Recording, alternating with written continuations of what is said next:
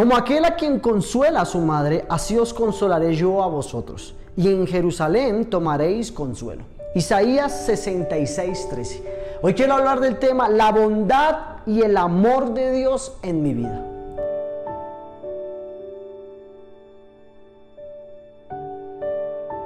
Aunque hay familias, hay personas que han pasado por pruebas muy fuertes, Dios siempre tiene los brazos extendidos para ayudarlas y restaurarlas.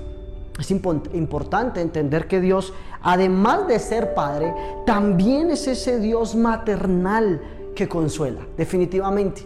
Cuando vemos los roles de una familia, vemos, eh, los, vemos la versatilidad que hay en un hogar. Vemos el amor de papá, pero también vemos el amor que consuela de mamá. Vemos tal vez muchas veces el amor fuerte de un hombre, pero también vemos los brazos consoladores de amor que arrullan, que consienten de una madre.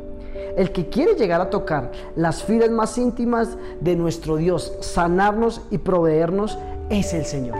¿Sabes? No hay nada mejor que soltarse en los brazos de Dios, confiar en el Señor soltar nuestra confianza del hombre, del país, del líder político de, paso, inclusive de aquel hombre familiar, esposo o cónyuge, ¿cierto?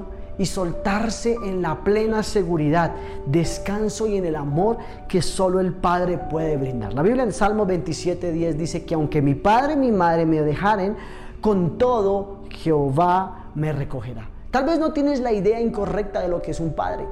Yo te puedo decir, hoy acércate al Padre, a tu Padre, al Señor como el Padre.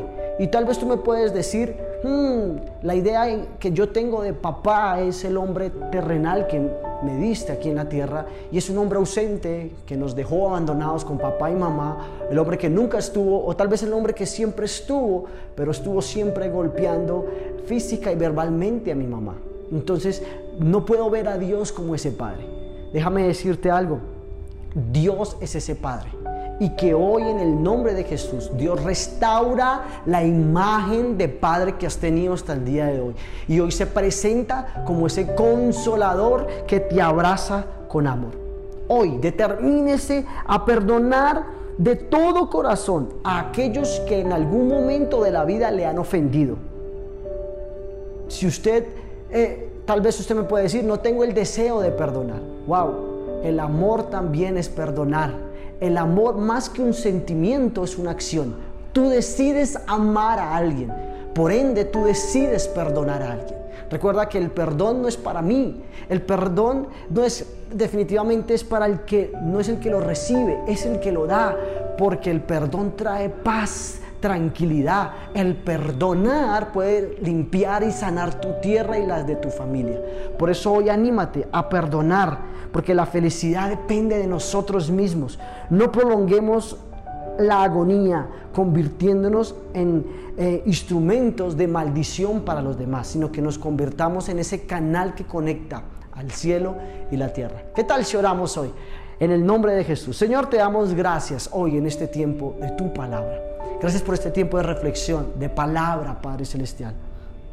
Señor, hoy declaramos la bondad y el amor tuyo en nuestras vidas, Señor.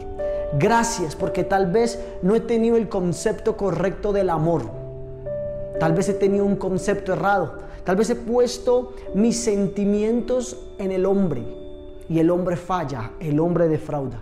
Pero hoy, Padre Celestial, volvemos a ese diseño original donde habla de que Cristo, Padre Celestial, nos amó de tal manera que se entregó a sí mismo. Por eso hoy entendemos que el amor es entrega, que el amor es sacrificio, que el amor es dar algo sin merecerlo. Hoy en el nombre de Jesús lo declaramos. Amén y amén. Feliz y bendecido día.